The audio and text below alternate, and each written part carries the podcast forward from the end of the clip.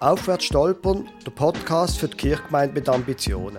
Ich bin Lukas Huber, Pfarrer von der reformierten Kirchgemeinde Löningen-Gutmedingen im Kanton Schaffhausen. Und ich bin Anna Neff, Vikarin in der Kirchgemeinde Unterentfelde im Kanton Aargau.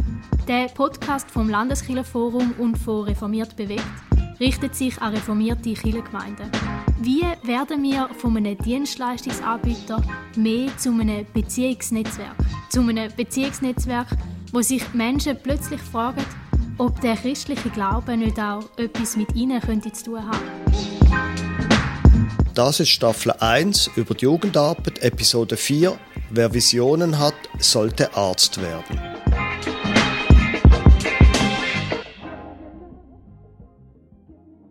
Ähm, Lukas, erzähl mal ein bisschen genauer, was du mit dem Titel meinst. Menschen mit meinem Jahrgang verstehen das ziemlich sicher nicht. Ja, gut, also, das ist auch ein, ein alter Spruch vom deutschen Ex-Kanzler Helmut Schmidt, der irgendwann einmal in den 70er Jahren gesagt hat, wer Visionen hat, sollte zum Arzt gehen. Und äh, abgewandelte Version ist eben der Episodentitel, wer Visionen hat, sollte Arzt werden.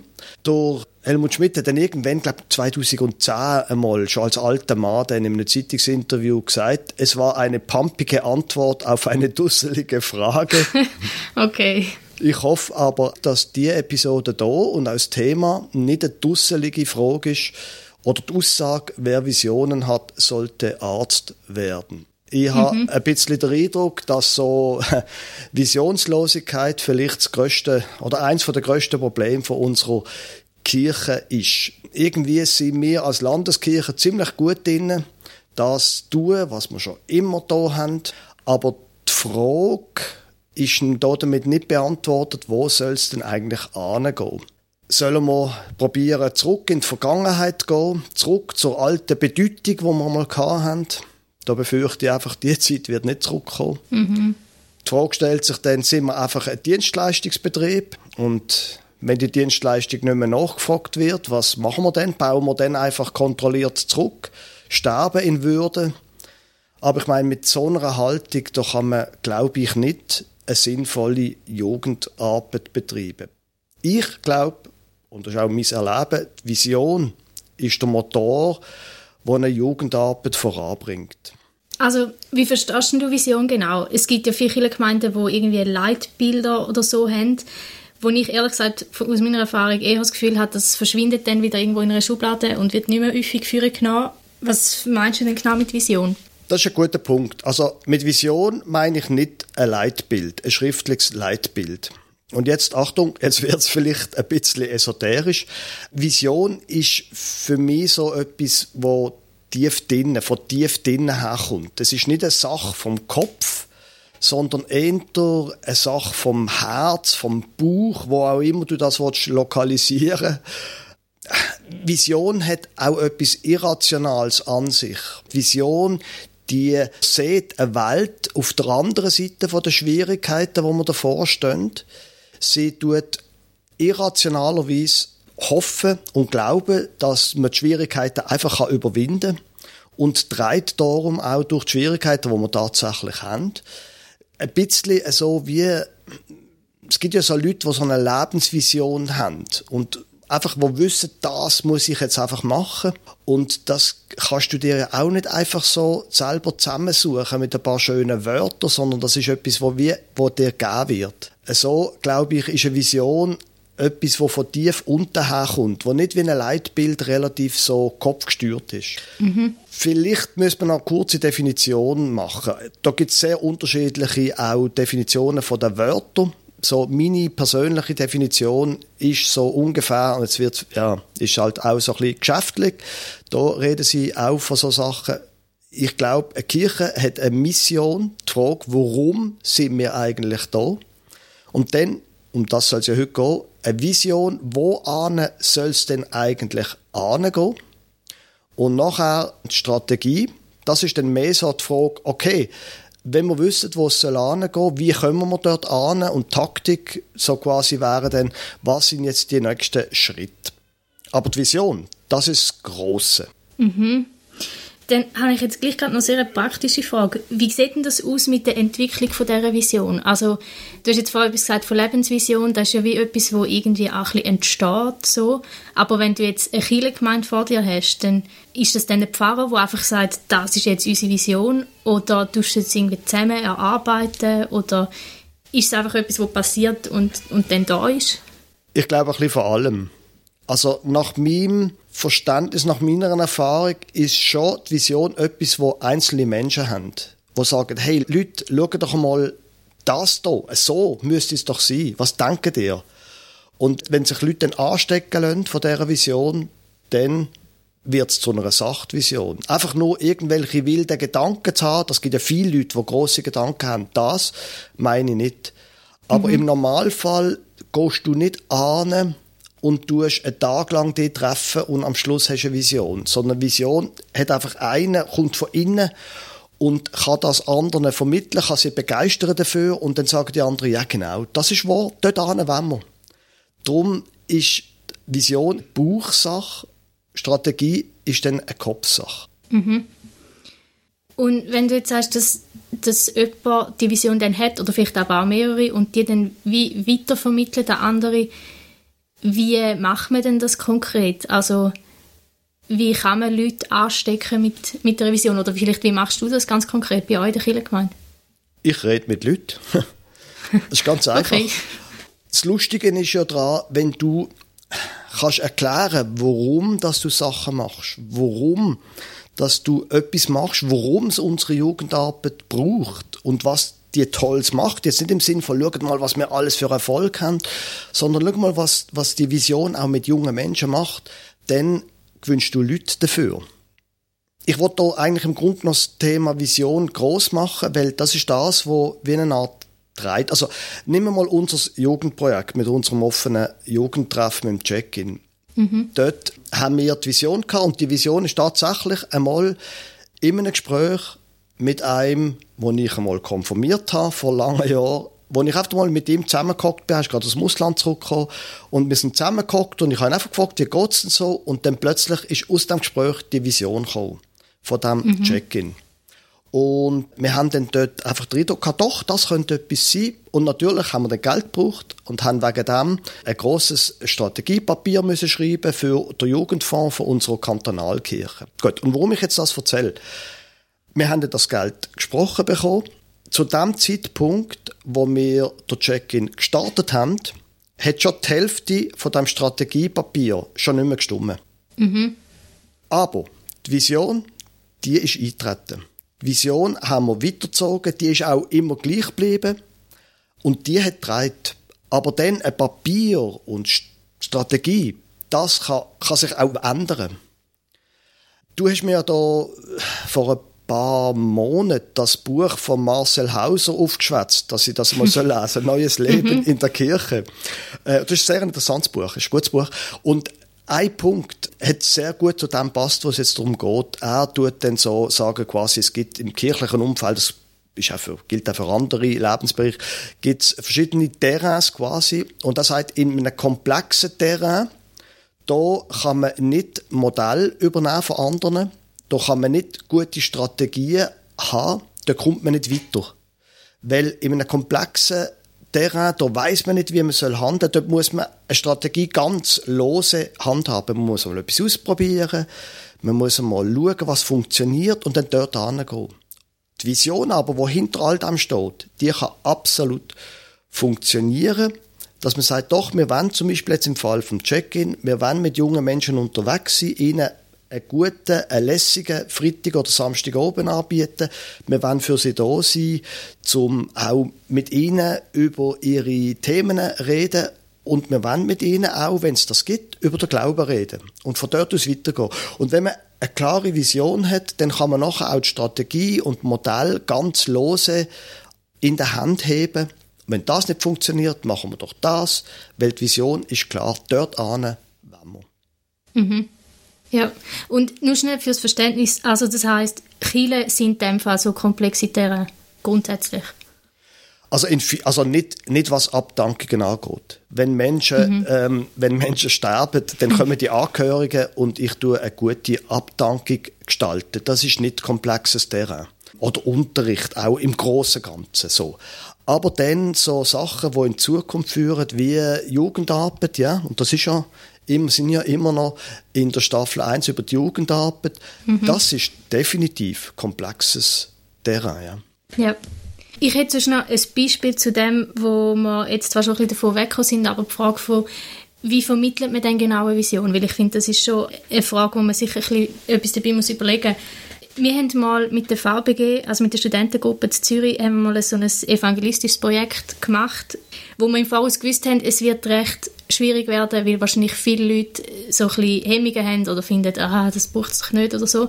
Und haben uns sehr lange überlegt, wie können wir die Vision vermitteln und haben dann während drei Vierteljahr bei jedem Treffen, das wir hatten, haben wir Geschichten erzählt von Leuten, die durch ähnliche Events, wie eben das Projekt, das wir geplant haben, wirklich ihr Leben verändert worden ist. Und wir haben jede Woche so Geschichten erzählt oder Menschen Geschichten erzählen lassen. Und das hat mega viel bewegt, habe ich einmal das Gefühl gehabt, aus den Gesprächen mit den Leuten, wie sie immer mehr angesteckt worden sind von dieser Vision und gemerkt haben, mal doch, das bringt etwas. Man hat gar nicht so viele Diskussionen müssen führen, sondern es ist wie einfach das Bild entstanden im Kopf von doch, dort wollen wir an und das wollen wir machen. Und ich glaube, Geschichten können mega entscheidend sein in diesem ganzen Visionsvermittlungsprozess. Das ist ein gutes Beispiel, Anna, mit diesen Geschichten. Geschichten sind ja auch, wir tun jetzt wieder da quasi auf der, fast auf der Grenze zum Esoterischen eben argumentieren. Geschichten sind nicht Strategien, klare, formulierte Sätze und Gedanken, sondern Geschichten sind etwas, was aus dem Erleben herauskommt. Ein bisschen eben etwas Irrationales. Etwas, wo, wo wie, wie die Vision, wo ein grosses Bild anmalt, wo aber nicht dann rein auf der Kopfebene funktioniert. Darum ist das absolut eine gute Art, eine Vision zu vermitteln, einfach durch Geschichten. Weil das ist das, wo, wo die tieferen Sachen von Menschen auch ansprechen. Mhm. Vielleicht hat ja darum Jesus Gleichnis erzählt vom Reich Gottes und nicht einen Strategieplan aufgestellt. Voilà, sehr gut. Und ich glaube, wenn ich die heutige Jugend, ah, wenn ich heute junge Menschen sehe, dann ist ja etwas Interessantes daran, dass ich den Eindruck habe, das hat sich geändert im Verhältnis zu, sagen wir, vor 15 Jahren oder vor 10 Jahren. Viele junge Menschen, die wollen sich nicht mehr einfach nur um sich selber drehen. Die wollen nicht mehr einfach konsumieren und Spaß haben. Sondern nicht wenig junge Menschen, die wollen etwas Gutes bewirken, etwas Gutes machen mit ihrem Leben, etwas bewirken, etwas bewegen. Und dann sind wir automatisch wieder bei der Vision. Wenn du als Jugendarbeit kannst sagen, das ist unsere Vision und das kannst du vermitteln mit Geschichten zum Beispiel, dann glaube ich, kann man auch junge Menschen ansprechen und sagen, oh doch, da wollte ich auch mitmachen. Das ist etwas Cooles. Es geht nicht nur um mich, sondern es geht um eine große Geschichte, die wir zusammen können erreichen können. Mhm. Das leuchtet mir mega ein, gerade so mit dem ganzen Klimastreik und all die Sachen, wo man merkt, da sind junge Menschen denken weiter als über ihr eigenes Leben nur. Ein Punkt, den ich auch noch möchte anbringen ist, ich glaube, also für mich mindestens, ist, dass wir in der Jugendarbeit eine klare Vision haben. Das ist ein wichtiger Punkt, wo hilft gegen das Bild vom Pfarrer als von einer übermenschlichen Person so der große Führer, jetzt nicht immer ein Nazi sind natürlich, aber so der große, der, der alles im Griff hat. Und wenn du eine Vision hast und das kannst vermitteln, dann nimmt es automatisch Gewicht von dir als Hauptleiterin, als Hauptleiter weg. Es geht dann nämlich auch nicht um mich als Pfarrer oder so und, oder um dich als Hauptleiterin oder Hauptleiter, sondern es geht darum, schaut, wir haben hier die Vision. Das ist das, was darum geht. Also wie eine Art, also Führerkult. Ja, also einfach, es geht weniger um Menschen, sondern es geht mehr um die Vision. Mhm. Ich habe aber gleich noch ein bisschen Rückfrage. Und zwar, du hast ja vorher gesagt, häufig werden Visionen auch von einzelnen Menschen zuerst mal vermittelt. So. Oder vielleicht eben zum Beispiel gerade auch eine Pfarrperson, die sagt, hey, das ist unser Bild hängt es nicht gleich auch recht stark dann an einzelnen Personen, die eben die Vision tragen? Unbedingt. Unbedingt, ja. Also bei uns äh, in der Schaffhauser Kirche, wir haben ein Modell, dass der Kirchenstand die Gemeinde leitet. Und ich als Pfarrer bin ein ordentliches Mitglied vom Kirchenstand. Es gibt ja da auch andere Modelle, dass der Pfarrer oder die Pfarrerin dann nicht ähm, Stimmrecht hat zum Beispiel. Das ist bei uns nicht so, sondern wir leiten das gemeinsam. Ich selber tue meine Rolle so definieren, dass ich der Visionsträger im Kirchenstand bin. Ich bin mhm. nicht der, der die Macht hat. Ich bin auch nicht der, der alles macht. Überhaupt nicht. Wir tun gemeinsam als Kirchenstand die Gemeinde auch geistlich und organisatorisch leiten und meine Aufgabe ist es, immer wieder von der Vision zu reden. Du brauchst Leute, die die Vision tragen. Aber wenn die allein bleiben, dann ist es nur warme Luft. Es führt erst so etwas, wenn ich als Pfarrer, der eine Vision hat, die kann vermitteln kann. Und dann geht es eben nicht mehr um mich. Mhm. Du brauchst einfach einen Kirchenstand, der da auch einwilligt und sagt, mal, du hast auch die Aufgabe, oder? Also, oder ja. die haben dir das auch zugesprochen, dass du die Vision darfst tragen, so. Ja, also wir haben die auch gemeinsam erarbeitet, Vision. Also sie haben mich auch äh, damals vor äh, irgendwie elf Jahren angefragt, ob ich wechseln weil sie den Eindruck haben, dass ich da passe. Noch mhm. ein anderer Punkt zu dem. Für mich persönlich ist die Vision auch ein Führungsinstrument. Es gibt ja verschiedene Führungsmodelle und eine von der Führungsvarianten ist ja, dass ich Macht ausübe. Und mir ganz persönlich ist das Thema extrem unangenehm. Ich hasse es, Macht auszuüben. Ich hasse es auch, wenn andere probieren, Macht auszuüben über mich. Und wenn man eine klare Vision hat, die kommuniziert ist, die teilt wird, dann bedeutet das auch, es geht nicht um mich, dass ich Macht ausüben kann, sondern es geht darum, dass wir uns gegenseitig immer wieder an die Vision erinnern. Und dann ist wie eine Art Thema Macht ist viel kleiner, weil wir haben eine klare Vision und dort muss hingehen. Und weil die Vision größer ist als ich, als Verantwortungsperson, darum muss ich auch nicht Macht ausüben und kann auch nicht und auch andere auch nicht, sondern wir haben eine gemeinsame Vision und dort geht es an. Und dann kann jeder mitreden. Mhm. Also dann kann man auch dich korrigieren als Führungsperson eigentlich. Absolut. Aufgrund von der Vision. So. Absolut. Meine Rolle ist, ist nicht die von dem, der alles im Griff hat, wo sagt, was durchgeht, sondern es geht um die Vision, nicht um mich. Mhm. Ja. Und was machst du denn mit Leuten, die die Vision nicht teilen und gleich Teil sind von der Kirchengemeinde? Dann wird es schwierig. Tatsächlich. Aufs Ganze gesehen aber ist meine Erfahrung, dass eine Vision, eine gute, die zieht an und eine gute Vision stoßt auch Menschen ab. Und das ist gut so. Zum Glück stoßt Vision auch ab. Ich vertraue darauf, dass wenn man eine klare, gute Vision hat, dass es auch Menschen dort abstoßen. Und wenn jemand in einem Gremium ist, dann glaube ich daran, dass die Vision, wenn man die wirklich verfolgt, dass die stärker ist als den Machtkampf, wo sich daraus können ergeben, wenn man einfach zusammen muss schaffen.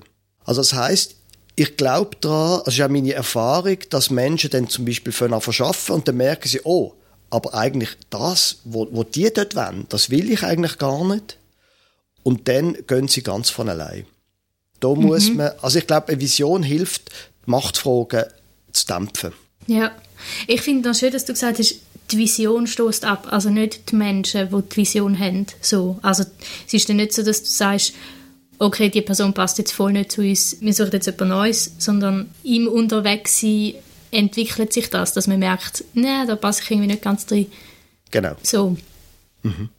Ja, dann würde ich sagen, wären wir da eigentlich schon durch für heute mit dem Thema. Sicher wird das auch immer mal wieder aufkommen, das Thema mit der Vision, in anderen Punkten. Jetzt zusammenfassend, Lukas, was würdest du sagen, eine Person, die aktiv ist in einer Kirchengemeinde, was soll die jetzt genau mitnehmen aus dem Podcast von heute? Überlege mal, was machen wir da eigentlich? Was ist die Vision? Warum sind wir da? Und vor allem, wo soll es angehen? Die nicht verlieren im Klein-Klein.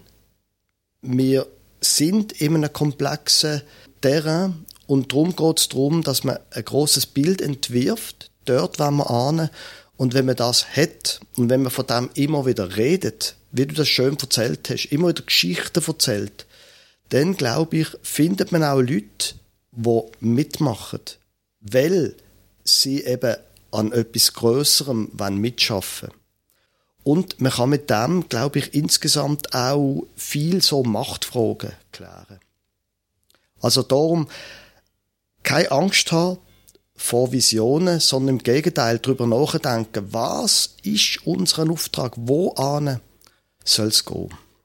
Ja, grosse Aufzüge, die du da mitgibst. Die nächste Folge, die wird den Titel haben Verantwortung übergeben, nicht Aufgaben verteilen. Und das Thema schließt eigentlich recht gut an an die Visionsfrage, weil es geht ja auch wieder darum, wie sehen wir eigentlich die Menschen, die wir mit ihnen zusammenarbeiten? Sind wir oben und verteilen ihnen Aufgaben, um ein Ziel zu erreichen? Oder haben wir eine gemeinsame Vision und können so den anderen Leuten zutrauen, dass sie selber können Verantwortung übernehmen können zum Erreichen von dieser Vision? Das werden wir nächstes Mal noch ein mehr vertiefen. Gut. Das ist dann also in der Staffel 1 über die Jugendarbeit, Episode 4. Wer Visionen hat, sollte Arzt werden. Im Podcast Aufwärts stolpern, ein Podcast für die Kirchgemeinde mit Ambitionen. Wir freuen uns, wenn Sie Ihre Radioempfängerin auch nächstes Mal wieder einschaltet.